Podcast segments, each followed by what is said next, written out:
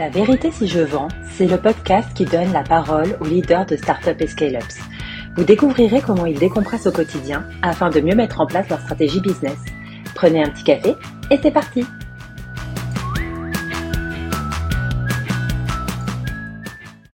Bonjour à tous et bienvenue sur un nouvel épisode de La vérité si je vends. Je suis aujourd'hui avec Antoine Lessard, Head of Sales de Kiliba.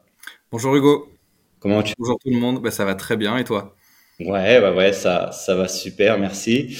Euh, on a des sujets assez intéressants là qui vont être abordés aujourd'hui. Tu m'en parlais déjà euh, en préparation de, de ce point. Euh, juste avant de rentrer dans le vif du sujet, si tu devais décrire Kiliba en une minute, qu'est-ce que tu dirais du coup?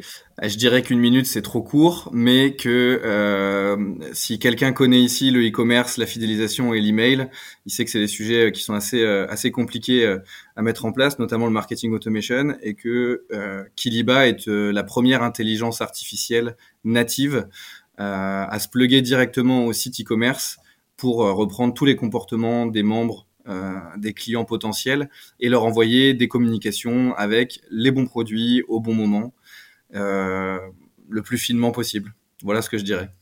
Su- Super, le pitch est bien, est bien travaillé. Effectivement, c'est des sujets en ce moment avec l'IA. Ouais. Envoyer le bon message au bon, interlocu- au bon interlocuteur au bon moment, c'est c'est assez clé. Ouais. Carrément. Alors, tu me parlais d'une euh, passion que j'avais jamais entendu parler. Euh, Est-ce que tu peux en dire un, un peu plus à, à l'audience, justement? Euh, Ouais, bien sûr. Alors, euh, effectivement, je te parlais de, de, de bushcraft. Alors, je- j'encourage euh, tous les auditeurs à aller sur, sur YouTube, regarder des vidéos de bushcraft qui sont ultra satisfaisantes. On peut parler de camping, on peut parler de trek, on peut parler de, de, de ce qu'on veut. On met le terme un petit peu qu'on veut. Moi, j'aime bien parler de bushcraft parce que c'est l'idée crafting, un peu artisanat, qui est, qui est hyper intéressante là-dedans.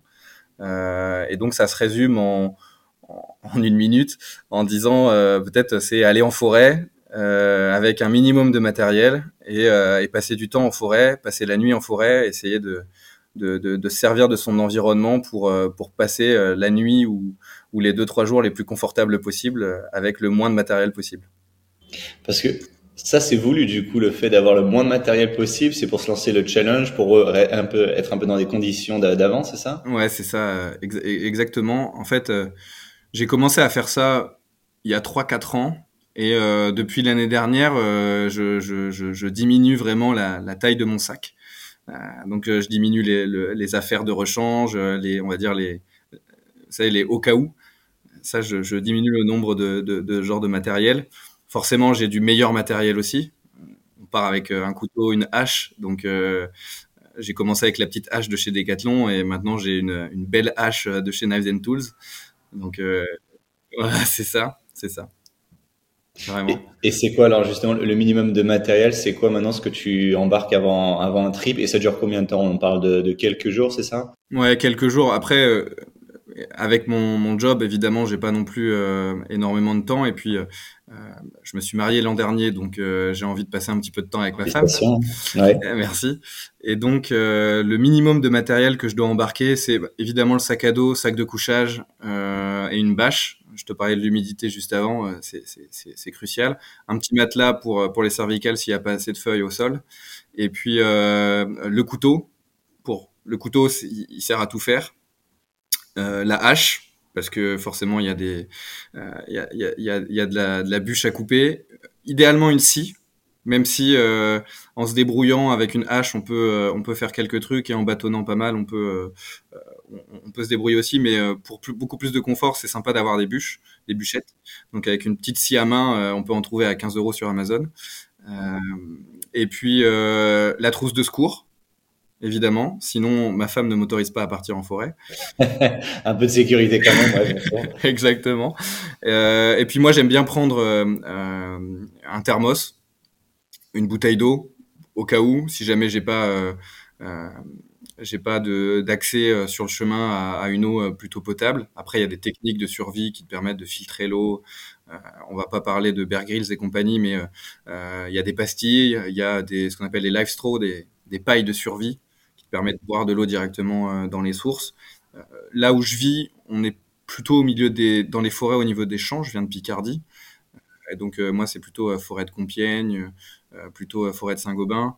Également, Ouais, c'est super sympa. Il y a beaucoup de sangliers dans, ces forêts-là. T'en en croises pas mal. Après, tu vas aussi en, en, en Ardennes. Et donc, il y, y, a beaucoup d'animaux, mais les points d'eau sont pas forcément ultra sains. Donc il faut un petit peu se débrouiller avec ce que tu as. Donc je préfère quand même prendre un petit litre d'eau, histoire de me faire monter et de le garder au chaud euh, si jamais la nuit est froide. Ah j'imagine. Et, comment on se dit, euh, il y a 3-4 ans, bah tiens, j'ai envie de partir seul, parce que tu parles seul, hein, c'est ça, hein, dans la forêt avec le, moins, moins d'affaires possible. Euh, comment je me suis dit ça? En fait, je ne sais même pas exactement ce qui m'a poussé à le faire. J'ai juste eu cette envie à un moment. Et c'est, alors déjà, je viens de la campagne à l'origine, donc euh, je suis très connecté au chant des oiseaux et, euh, et à tout ce qu'on peut imaginer. Euh, mais il y a un moment où j'étais dans une forêt un soir où ça m'a fait tilt. J'ai entendu, c'est le truc que je répète assez régulièrement, c'est que j'ai entendu euh, l'espèce de musique des oiseaux qui chantent, des, des, des, feuilles qui bruissent, du, vent dans les arbres. Euh, quand il faisait beau, quand il faisait jour, d'un seul coup, le, soleil a commencé à descendre. Et juste avant que la nuit tombe, il y a une espèce de pause où c'est plus les mêmes oiseaux, c'est plus les mêmes animaux qui vont chanter ensuite. C'est pas le même bruit la nuit que le jour dans la forêt. Ceux qui ont euh, pas mal trekké euh, le savent. Et, ce moment-là, en fait, m'a permis de contempler. Vraiment, c'est un, des premiers moments dans ma vie où je me suis arrêté. J'ai dit, ok, en fait, c'est ça la contemplation, c'est ça le, fait de vivre l'instant. Et, euh, et, je me suis dit, en fait, il faut, il faut que je me réserve ces moments-là. Il faut que je je, je, garde ma santé mentale euh, avec ce genre de moments. Et euh, je me coupe de, tout ce qui est réseaux sociaux, téléphone, euh, idées, idées noires, idées de boulot, etc. Et en fait, tu as tellement de choses à faire pour préparer ta nuit que de 15h à 21h, tu es occupé, en fait. Parce que si tu pas occupé, tu es obligé de rentrer chez toi. Parce que t'es pas prêt. Il n'y a pas ton il n'y a pas ta tente qui est prête, il n'y a pas ton, ton sol qui est prêt, tu n'as pas le confort que tu veux. Euh, voilà, c'est ça qui m'a un petit peu motivé, c'est peut-être la contemplation euh, de l'instant et, et, vivre ce genre de moment intensément. Et, et c'est ce que j'allais te demander, justement, ce côté bah, contemplation où j'imagine que tu fais un peu le, le vide et tu penses pas forcément au, au boulot parce que bah, de toute façon, tu as, as, un poste qui doit être forcément stressant. Qu'est-ce que ça t'apporte du coup le, le bushcraft J'imagine qu'il y a aussi ce côté préparation où, comme tu disais, si tu prépares pas le terrain, bah tu vas pas pouvoir euh, dormir comme ça en pleine nature. Ouais, Tu dirais que ça t'apporte quoi un peu au, quotidien? Au quotidien, je, je pense que euh, ça m'apporte une certaine débrouillardise. Le, le, je vais toujours avoir ce réflexe de trouver la solution, enfin de chercher la solution. J'ai la modestie de dire que je la trouve pas souvent, mais euh, au moins euh, j'ai le réflexe de la chercher. Et avant de la demander. Et, euh, je pense que c'est autant dans mon job aujourd'hui en tant que head of sales, c'est pas forcément ce qui m'aide le plus, autant pour m'amener à ce job-là, pour m'amener à, donner confiance aux gens qui bah, qui m'ont fait confiance justement. Je pense que c'est cet aspect-là aussi qu'ils ont vu chez moi et qu'ils se sont dit bon, ok, euh, on, sait bien que s'il y a une coquille quelque part, il va pas venir nous casser la tête tout de suite. Il va déjà essayer de trouver quelques solutions avant, avant de demander. Ça a des côtés positifs parce que forcément, du coup, je suis débrouillard et, euh, je suis un petit peu artisanal dans mes façons de faire. Je suis très, euh, très proche de la réalité aussi, mais ça a des côtés négatifs quand même. C'est que il faut parfois savoir, enfin, savoir accepter la, main tendue. Donc ça, ça, ça fait partie de mes défauts, c'est que j'ai beaucoup de mal à, à faire confiance. Euh, euh, à, à, l'idée de quelqu'un d'autre. J'ai eu beaucoup de mal, ça, ça s'améliore avec le temps forcément, mais euh, voilà. Donc c'est, on va dire, c'est ça qui représente euh, le, le, ce que j'apprends en bushcraft euh, au, au, jour le jour. J'aime beaucoup ce côté-là. C'est pareil, j'essaie beaucoup quand une personne vient de me poser une question. Parce que c'est vrai qu'on a l'habitude bah, d'avoir, soit tu trouves la réponse sur Internet avec ChatGPT, enfin tu as les réponses un peu partout. Ouais sais pas si tu le fais, mais à chaque fois que j'ai un commercial qui vient me poser une question, je lui demande toujours, bah, qu'est-ce que tu aurais fait en fait? Genre, propose-moi deux scénarios et pourquoi ces scénarios? Comme ça, bah, au lieu de te donner la réponse, c'est trop facile et t'en apprends rien, bah, au moins ça t'aide à, à, ce que la personne réfléchisse un peu plus et se dise, bah, au final, elle avait juste la, la, la réponse déjà en tête, elle voulait simplement bah, une confirmation. Ouais, c'est ce que j'essaye de faire. Je ne dis pas que je le fais à chaque fois, très clairement. Je sais que c'est la bonne chose à faire. Je, je, je pense que les, les, les, implications de ça sont ultra positives, mais je n'arrive pas à le faire tout le temps parce que euh, j'aime aller vite. Euh, j'ai tout le temps le sentiment que euh, quand un sales vient me voir, euh, il a envie d'aller vite également et que l'intérêt du MRR euh, est plus grand que l'intérêt de la formation. Et c'est une erreur. C'est une erreur. Hein, à, à, tout manager que, qui, qui, qui peut écouter euh, ce podcast, j'ai envie de lui dire écoute tes équipes avant de t'écouter toi et après ré réagis à ce qu'ils t'ont dit. Mais c'est difficile à faire. C'est, c'est, ouais, bien sûr, dans, dans, la pratique et dans la, dans la réalité. Ouais. Et bah, tu fais bien la, la transition par rapport à, à l'autre question. Effectivement, tu parlais d'aller vite. Euh, tu as un conseil, une philosophie, tu me disais, sur laquelle tu essaies de, de, vivre un peu au, au quotidien, du coup? C'est être dans l'action. Euh, la, question que tu m'as posée euh, pour, pour préparer un petit peu, c'était euh, finalement qu'est-ce que je peux, qu'est-ce que je me dirais si j'étais, si je me voyais, si je me croisais étant plus jeune? Et je me dirais pas grand-chose. Je me dirais vas-y, fais-le, juste agis, agis, parce que effectivement la philosophie, c'est de se dire déjà donc la phrase, la fameuse phrase fait est mieux que parfait. Mais au-delà de ça, c'est de toute manière, il y a tellement de paramètres dans toutes les actions que tu as à entreprendre que même si tu y as réfléchi de la meilleure façon possible, il y a forcément des choses que tu contrôles pas qui vont arriver. Donc autant agir et en fait en, en ayant fait l'action, alors c'est l'inverse de ce que vont dire tous les parents, réfléchis avant d'agir, mais euh, en tout cas dans le commerce, je pense que dans la vente et surtout sur la prospection d'ailleurs, il faut surtout agir avant de réfléchir. Parce que c'est en agissant et en se trompant qu'on va réussir à comprendre euh, les axes de réflexion, l'environnement dans lequel on se trouve, euh, comment parler, comment échanger, comment réagir. Et, c'est ça que je trouve vachement intéressant euh, dans la prospection, c'est que ça t'en apprend plus sur toi-même que sur les interlocuteurs que tu as au téléphone ou, ou par email en fait.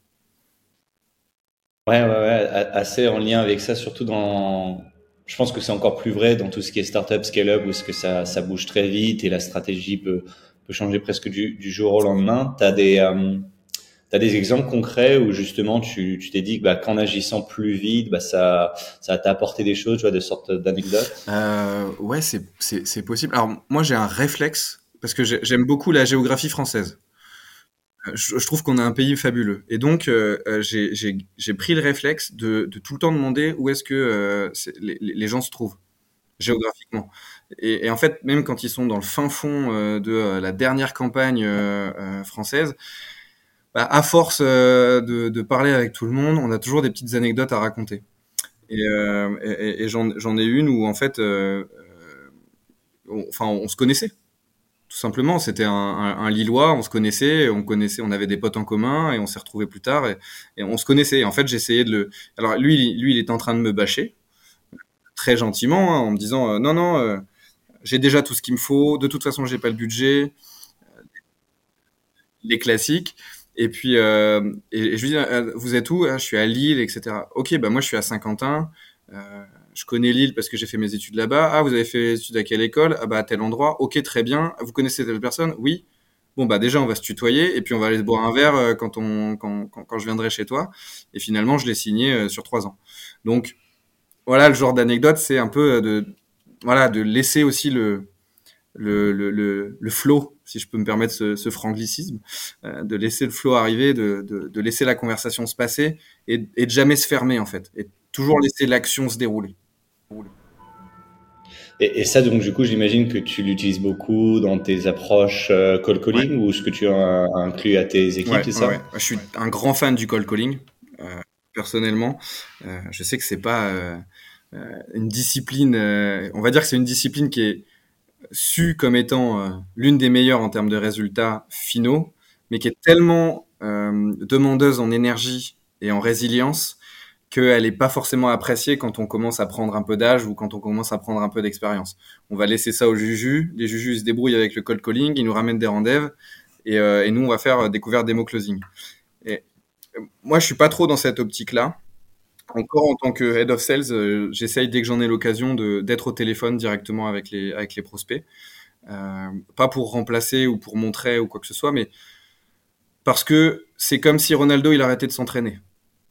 Je dis pas que je suis le meilleur, mais si je veux le devenir un jour, faut que je continue de m'entraîner. Et Ronaldo, à 38 ans, il continue d'aller aux entraînements.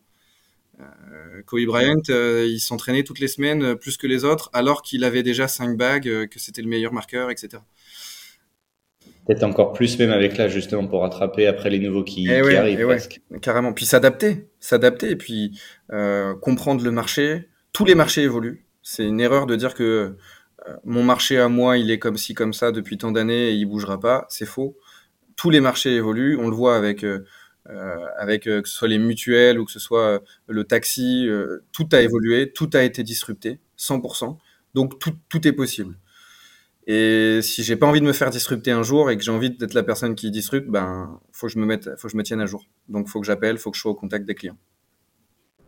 Ouais, non, c'est un, bon point effectivement. Qu'est-ce que tu donnes comme conseil à tes équipes justement pour pour se préparer à un call calling? Est-ce que vous vous travaillez ensemble sur un script de 30 secondes, sur des objections? Qu'est-ce que tu leur donnes un peu pour, euh, pour avoir les bonnes caractéristiques, en tout cas le bon La, la discipline, chef. La discipline. C'est, euh, je, je, je, prends beaucoup les, les, analogies sportives parce que euh, je trouve que la recherche de la performance est, comment dire, est légitime dans le sport et du coup elle est, elle est beaucoup plus logique, pertinente et, et, et facile à apercevoir alors qu'en vérité, la recherche de la performance, elle se trouve partout, que ce soit dans l'art, euh, dans, dans, le sport, dans, euh, euh dans la musique, euh, dans, euh, dans le business. On cherche la performance. Et la performance, elle a, c'est une philosophie un peu particulière. Et, et, et autant je crois au, au, talent naturel, autant je crois que à, à, à, talent égal ou, ou même si j'ai moins de talent qu'un autre, si je procure autant voire plus de travail que l'autre, ben, je vais avoir des meilleurs résultats.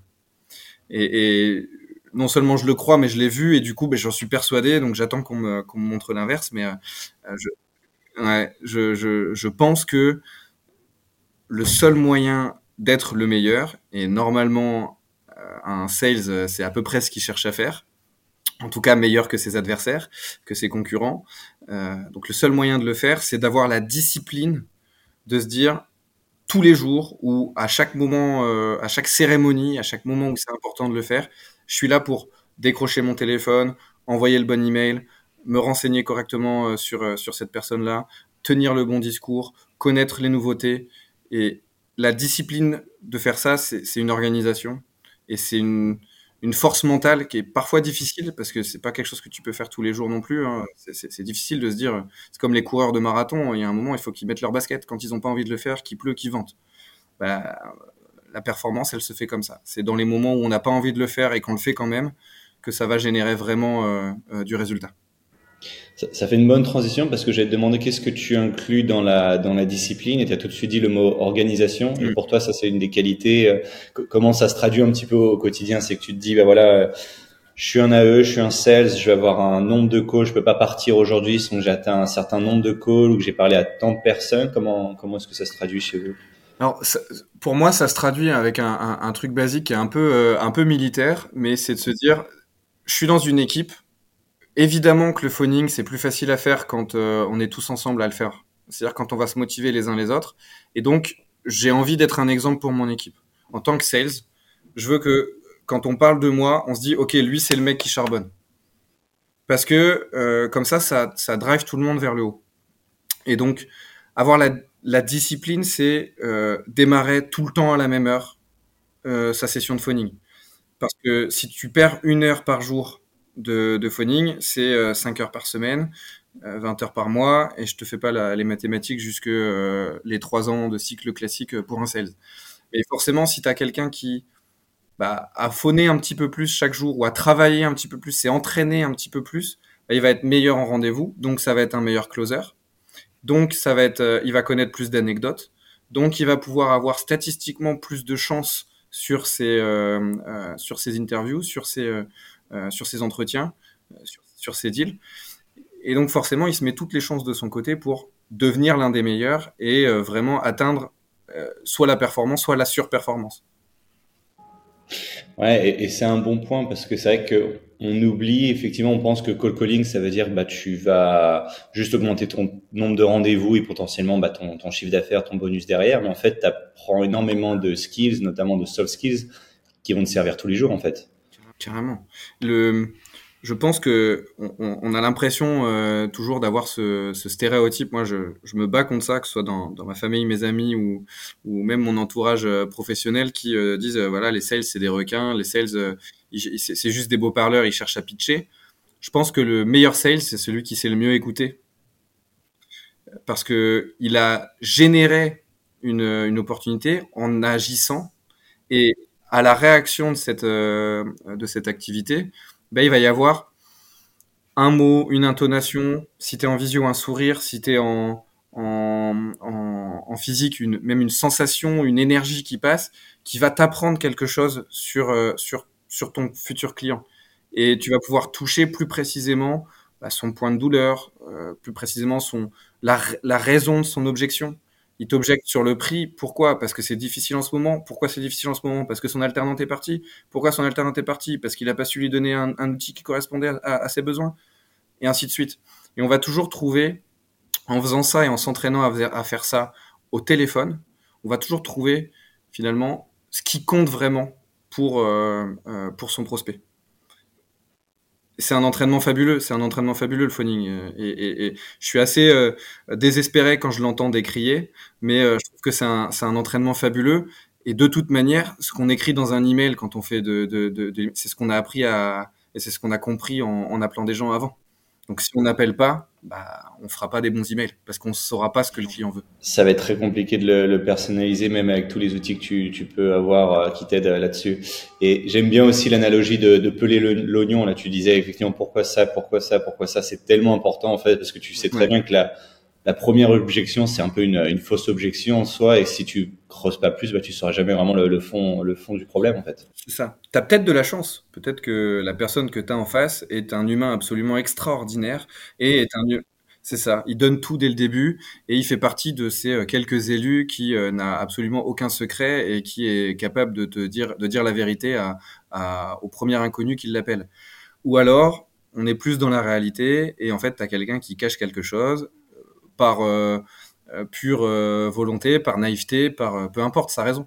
Mais forcément que tu n'auras pas le, fin fond de l'histoire dans les deux, trois premières minutes du call, même quand tu as pris le rendez-vous, même quand tu as réussi à obtenir le rendez-vous. C'est là où la, le, le, le sel arrive. C'est là où tu dois, toi, casser une glace, tu dois faire quelque chose. Et donc, c'est ta façon de prendre le rendez-vous et c'est beaucoup plus facile de briser une glace quand tu as eu déjà la personne au téléphone, que tu l'appelles par son prénom, que tu as réussi à le tutoyer, que tu sais où elle habite, euh, c'est beaucoup plus facile. Donc du coup, euh, mot de la fin, se renseigner sur la géographie de France, c'est ça Exactement, ouais. La, la, carte des départements à connaître par cœur. Après, si on appelle à l'international, ça donne un petit peu plus de travail. Mais euh, c'est ça, ouais. Mot de la fin, toujours creuser. Toujours. Toujours creuser et du coup regarder sur YouTube des vidéos de bushcraft, c'est ça? C'est ce que je vais aller faire juste après du coup. Pour se, pour se satisfaire euh, pleinement et, euh, et, et, profiter un petit peu du calme et de la forêt. Super. bah, merci à toi pour cet épisode Antoine et euh, bah, on souhaite tous une, une excellente continuation du coup et euh, bon bon bushcraft pour ce week-end si j'ai compris tu y allais avec un avec un ami c'est ça? C'est ça exactement. Merci trop sympa à toi et puis bonne continuation pour ton podcast également. Merci. À bientôt. Salut.